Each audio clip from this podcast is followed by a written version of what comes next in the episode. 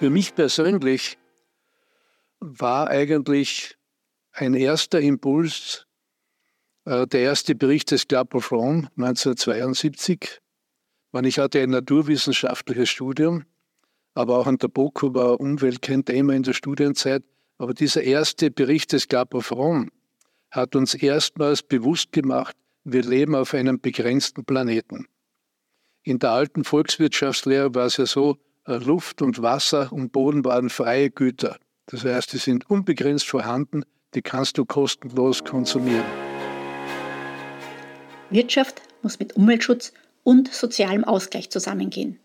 Diese Überzeugung setzte sich Anfang der 1990er Jahre international immer mehr durch. Dann lief die zunehmende wirtschaftliche Globalisierung ab Mitte der 90er Jahre diesen Zielen entgegen. In dieser Folge spricht Hans Meyerhofer, der Generalsekretär des Ökosozialen Forums, mit dem ehemaligen Landwirtschaftsminister und Vizekanzler und Gründer des Ökosozialen Forums, Josef Riegler. Lieber Joshi, im letzten Podcast haben wir über die ökosoziale Agrarpolitik gesprochen. Ähm, wie war die Entwicklung zu dem ökosozialen gesamtheitlichen Konzept zur ökosozialen Marktwirtschaft? Nun, es war so, die ökosoziale Agrarpolitik hat starkes Aufsehen erregt. Nicht nur innerhalb der Landwirtschaft, sondern in Österreich, in der übrigen Gesellschaft und auch im europäischen Umfeld. Schon im Herbst 1988 hat die ÖVP eine Konferenz organisiert mit der Frage, gibt es eine ökosoziale Marktwirtschaft? Das heißt, der Markenbegriff ökosozial hat sich ja angeboten als Weiterentwicklung der sozialen Marktwirtschaft, die ja die Kombination Wirtschaft und Arbeit war, unter Einbeziehung des Prinzips der Nachhaltigkeit der Ökologie. Ich bin dann im Mai 1989 zum Bundesparteiobmann der ÖVP gewählt worden und ich habe dort gesagt, die ökosoziale Marktwirtschaft wird unser Markenzeichen. Und ich hatte dann auch bei den äh, Sommergesprächen des ORF Gelegenheit zu erklären, was ich damit meine. Ich habe das irgendwann jetzt sogar wieder mal gehört. Ich gesagt habe, wir müssen einen Weg finden, dass sich das ökologisch Richtige auch wirtschaftlich rechnet. Umweltschutz muss belohnt werden, Umweltbelastung darf sich nicht rentieren. Und im November 1989 haben wir in Graz einen großen Zukunftskongress organisiert, bei dem wir im Vorfeld unter Einbeziehung junger Wissenschaftler äh, dieses Konzept der ökosozialen Marktwirtschaft begonnen auszuformulieren. Wie schaut das konkret aus? Und bei diesem Zukunftskongress im November 89 wurde dieses Modell offiziell beschlossen als äh, politisches Leitziel der österreichischen Volkspartei. Äh, Ares Mock war ja nicht nur Außenminister, sondern auch Präsident der Europäisch-Demokratischen Union, also eines Zusammenschlusses von christdemokratischen und Zentrumsparteien. Es waren damals, glaube ich, 35 Parteien in Europa. Äh, er hat es geschafft, dass dieses Thema auch im Rahmen der Europäisch-Demokratischen Union diskutiert wurde. Andreas Kohl war Generalsekretär der EDU, das war unsere große Chance. Die Politische Akademie in Wien war sozusagen das Generalsekretariat. Und unter starker Unterstützung äh, der Finnen ist es gelungen, äh, dieses Konzept auch als gemeinsame Leitlinie für die Parteien der, Europäisch-Demokratischen Union zu formulieren. Es gab dann im September 1991 eine Parteiführerkonferenz der EDU in Paris, äh, wo dieses Modell sozusagen als gemeinsame Leitlinie beschlossen wurde. Das hat dann wörtlich geheißen, ähm, die in der EDU vereinigten Parteien wollen die soziale Marktwirtschaft in eine ökosoziale Marktwirtschaft weiterentwickeln. Was war hier der ausschlaggebende Punkt? Denn auch vor allem diese Parteien waren ja sehr ähm, ähm wirtschaftshörig, um, um so zu sagen. War hier der gesellschaftliche Druck innerhalb Europas schon so ein hoher, dass es zu dieser Weiterentwicklung geführt hat? Oder war das eine, äh, ein, ein Prozess, der eher aus dem Kern der Partei entstanden ist? Es war ja eine irrsinnig spannende Zeit insgesamt. Man muss sich vorstellen, 1989, was ja niemand vorausgesehen hat von den politischen Akteuren, äh, gab es diesen friedlichen Umbruch in Europa. Äh, der Kommunismus ist in sich zusammengebrochen. Es sind neue Demokratien entstanden. Im Jänner 1990 hatten wir wieder mit Unterstützung äh, von Andreas Kohl die Chance, in Wien einen runden Tisch Europa zu organisieren, bei dem die christdemokratischen Parteien West- und Mitteleuropas erstmals mit den neuen demokratischen Kräften äh, Osteuropas an einem Tisch gesessen sind. Und eines der Themen war damals auch die ökosoziale Marktwirtschaft und natürlich äh, der, der, der, Aufbau des neuen Europa im Zusammenwirken äh, des gesamten Kontinents. Für mich persönlich war eigentlich ein erster Impuls äh, der erste Bericht des Club of Rome 1972, wann ich hatte ein naturwissenschaftliches Studium, aber auch an der BOKU war Umwelt kein Thema in der Studienzeit. Aber dieser erste Bericht des Club of Rome hat uns erstmals bewusst gemacht, wir leben auf einem begrenzten Planeten. In der alten Volkswirtschaftslehre war es ja so, Luft und Wasser und Boden waren freie Güter. Das heißt, die sind unbegrenzt vorhanden, die kannst du kostenlos konsumieren. Ich glaube, das ist der ausschlaggebende Punkt. Kostenlos genau. was. Kostenlos und so hat sich die ganze industrielle Entwicklung dann auch gestaltet. Man brauchte keine Rücksicht nehmen.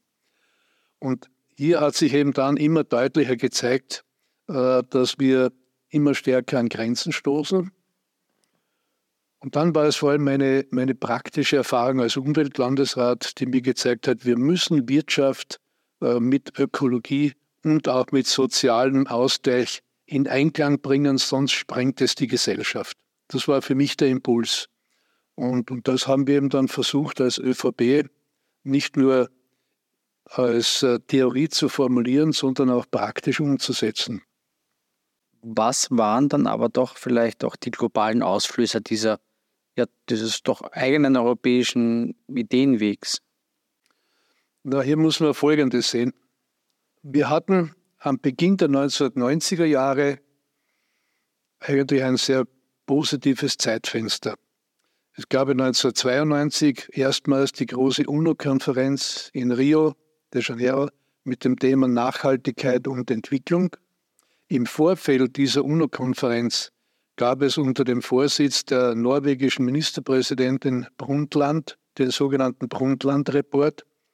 Und das war, ohne dass wir voneinander wussten, war es eigentlich zeitgleich meine Initiativen für ökosoziale Agrarpolitik und Marktwirtschaft und der Brundtland-Report, der erstmals das Thema Nachhaltigkeit weltweit in den Vordergrund gestellt hat. Und diese Rio-Konferenz war ja sensationell in ihrer Ausrichtung. Es gab ja dann in der Folge das sogenannte Kyoto-Protokoll, das erstmals die Industriestaaten verpflichtet hat, äh, CO2-Ausstoß zu reduzieren. Also es war ein, ein ganz äh, toller Anlauf. Und dann kam aber ein Schnitt. Äh, ab 1994 ist von den USA getrieben eine Globalisierung durchgesetzt worden, die rein auf Profit und Gewinn ausgerichtet war. Der Brundtland-Report und die Rio-Konferenz haben das Thema Nachhaltigkeit ähm, auf globaler Ebene sehr hoch gehoben. Wie war das Thema Nachhaltigkeit in der Bevölkerung damals verankert? Konnte sich jemand unter dem Begriff Nachhaltigkeit etwas vorstellen?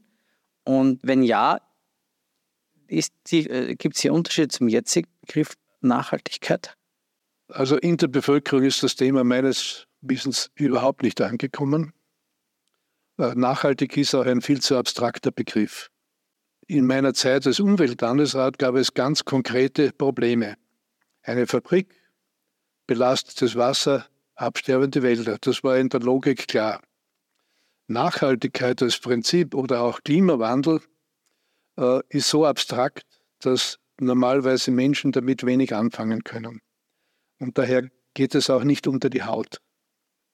Und wie gesagt, vor allem kam mir dann der, der massive Gegenwind, eine Globalisierung mit dem Prinzip des Shareholder Value, also des Profits für Aktionäre. Und so ist er ab 95 bis 2008 eigentlich bis zum, bis zum großen Einbruch des Finanzsystems eine 180 Grad verkehrte äh, Richtung äh, hat sich durchgesetzt. Das heißt, hier hat auch international Nachhaltigkeit, Klimaziele und so weiter in Wahrheit wenig Rolle gespielt. Ähm, kannst du uns vielleicht auch noch die Geschichte der Agenda 2030 um, umreißen und die, die Ausflüsse daraus? Hier muss ich einflechten, ähm, nach meinem Ausscheiden aus der Regierungspolitik hatte ich das Glück, äh, 1992 mit Ernst Scheiber das Ökosoziale Forum ins Leben rufen zu können. Ähm, das haben wir bewusst gedacht als überparteiliche Plattform, um die Idee der ökosozialen Marktwirtschaft weiter am Leben zu halten. Denn ich habe gewusst aus der politischen Erfahrung, gute Konzepte werden in eine Schublade abgelegt und sind verschwunden. Und ich habe mir damals gesagt, ich möchte meiner Idee treu bleiben. Das war also mein, mein Anspruch, die ökosoziale Marktwirtschaft als politisches Konzept am Leben zu erhalten. Das haben wir mit dem Ökosozialen Forum äh, eigentlich erfolgreich geschafft, trotz aller Gegenströmungen. Wir konnten auch in Europa schrittweise äh, Keimzellen aufbauen, die diese ökosoziale Idee äh, auch entsprechend weitergetragen haben.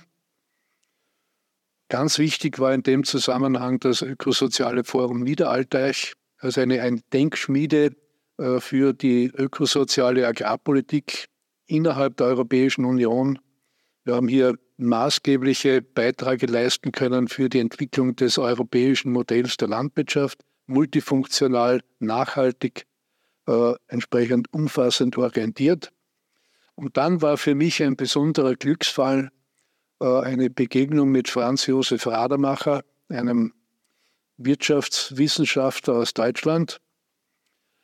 Ähm, wir haben uns bei einer Konferenz in Wien getroffen und haben sofort gemerkt, dass wir ähnliche Vorstellungen haben. Und aus dem ist dann das Projekt Global Marshall Plan für die weltweite ökosoziale Marktwirtschaft geboren worden, 2003. Hier haben wir versucht, diese Idee auch auf die globale Ebene zu bringen. Ich hatte das Glück, dass wir einen österreichischen Botschafter bei der UNO hatten, den ich als persönlichen Freund gekannt habe. Der hat uns geholfen, das in die Entwicklung der Agenda 2030 einzuschleusen. Und so können wir sagen, dass, dass wir mit der Agenda 2030, mit diesen 17 Zielen für eine nachhaltige Entwicklung, eigentlich unser ökosoziales Anliegen auf der globalen Ebene gut verankern konnten. Wenn wir uns, äh, lieber Joshi, die aktuelle Situation auch anschauen, ähm, vielleicht auch in der Agrarpolitik im Speziellen, wo würdest du aus deinem reichen Erfahrungsschatz jetzt auch äh, betrachtet die wichtigsten Stellschrauben sehen? Nur die Stellschrauben der ökosozialen Marktwirtschaft sind äh, ökologische Kostenwahrheit, Verursacherprinzip und ein intelligenter Umbau im Bereich Steuern, Abgaben und Förderungen. Eben mit dem Ziel, dass für die Zukunft Richtige muss sich wirtschaftlich rechnen. Und hier ist für mich eigentlich äh, das, was die EU im April dieses Jahres im Parlament äh, beschließen konnte, praktizierte ökosoziale Marktwirtschaft. Nämlich dieses Projekt der EU, einen einen umfassenden Markt für CO2 zu schaffen, mit einer Bepreisung von CO2. Das ist für mich die, die größte Chance, um die Klimakatastrophe noch abwenden zu können. Denn wir sehen, äh, sobald CO2 einen Preis bekommt, äh, wird es für Betriebe interessant zu überlegen, was kann ich besser machen. Und so sehr jetzt über die ökosoziale Steuerreform äh, wieder kritisiert wurde, dass das eine Belastung wäre, meines Erachtens ein Unsinn ist, sondern hier haben wir einen Einstieg geschafft, der in die richtige Richtung führt.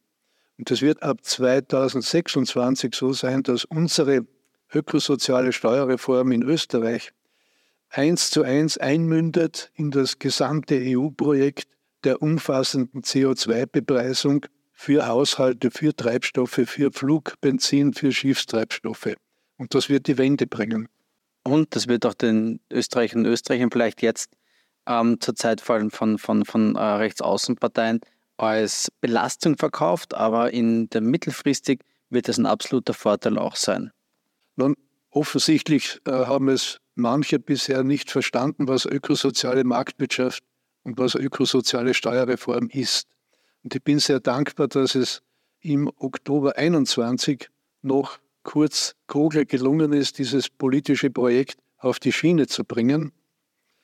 Denn natürlich werden Treibstoffpreise etwas höher, aber wir haben ja eine Kompensation. Wir haben den Klimabonus, der eine sehr respektable Vergütung für diese Mehrbelastung ist. Und es hat sich niemand aufgeregt, als die Treibstoffpreise aufgrund der Kriegsentwicklung äh, in die Höhe geschossen sind. Dann war es einfach so. Aber wenn es 10 Cent aus der ökosozialen Steuerreform sind, dann regt man sich darüber auf. Also ich bin dankbar, dass Österreich diesen Weg geschafft hat. Und äh, es ist interessant, dieses europäische Projekt wird auch international Veränderungen auslösen. Denn es wird ja nicht nur innerhalb der EU ein immer höherer CO2-Preis äh, durchgesetzt werden, sondern wir haben ja gleichzeitig Grenzausgleichsabgaben. Das heißt, es wird auch für andere Wirtschaftsräume wichtig werden, sich hier anzupassen. Und wir wissen übrigens, dass China bereits begonnen hat, ein CO2-Bepreisungssystem in China einzuführen. Also ich bin überzeugt, in zehn Jahren schaut die Welt hier völlig anders aus. Wir werden CO2 aus der Atmosphäre zurückgewinnen. Wir werden CO2 nicht einlagern müssen, sondern wir werden es für neue Produkte verwenden können. Und es wird ein neuer Kreislauf entstehen. Das war ein Podcast des Ökosozialen Forums im Rahmen des Bildungsclusters mit Unterstützung von Bund, Ländern und Europäischer Union.